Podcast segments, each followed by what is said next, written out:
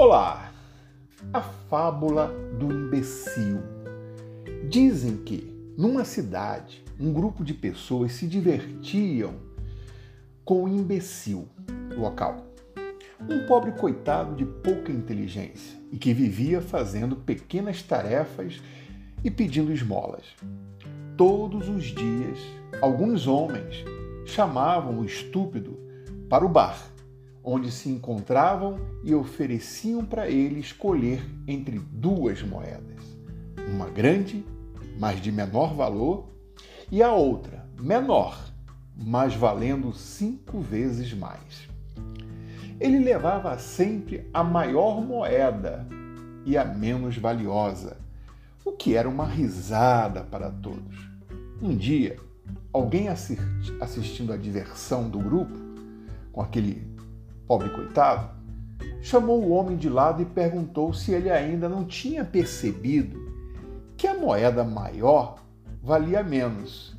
E ele respondeu: Eu sei, eu não sou estúpido, ela vale cinco vezes menos.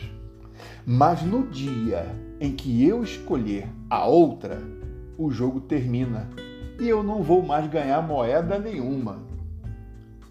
Olha, essa história poderia terminar aqui, como se fosse uma piada simples. Mas várias conclusões podemos tirar desta fábula. A primeira, quem parece um idiota nem sempre é idiota. A segunda, quem foram os verdadeiros idiotas da história? E a terceira, ambição, ambição excessiva pode acabar com a fonte de rendimento. Mas a conclusão mais interessante é: podemos ficar bem mesmo quando os outros não têm uma boa opinião sobre nós mesmos.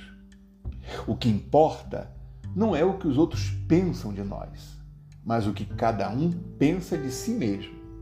O verdadeiro homem inteligente é aquele que parece ser um idiota na frente de um idiota que parece ser inteligente.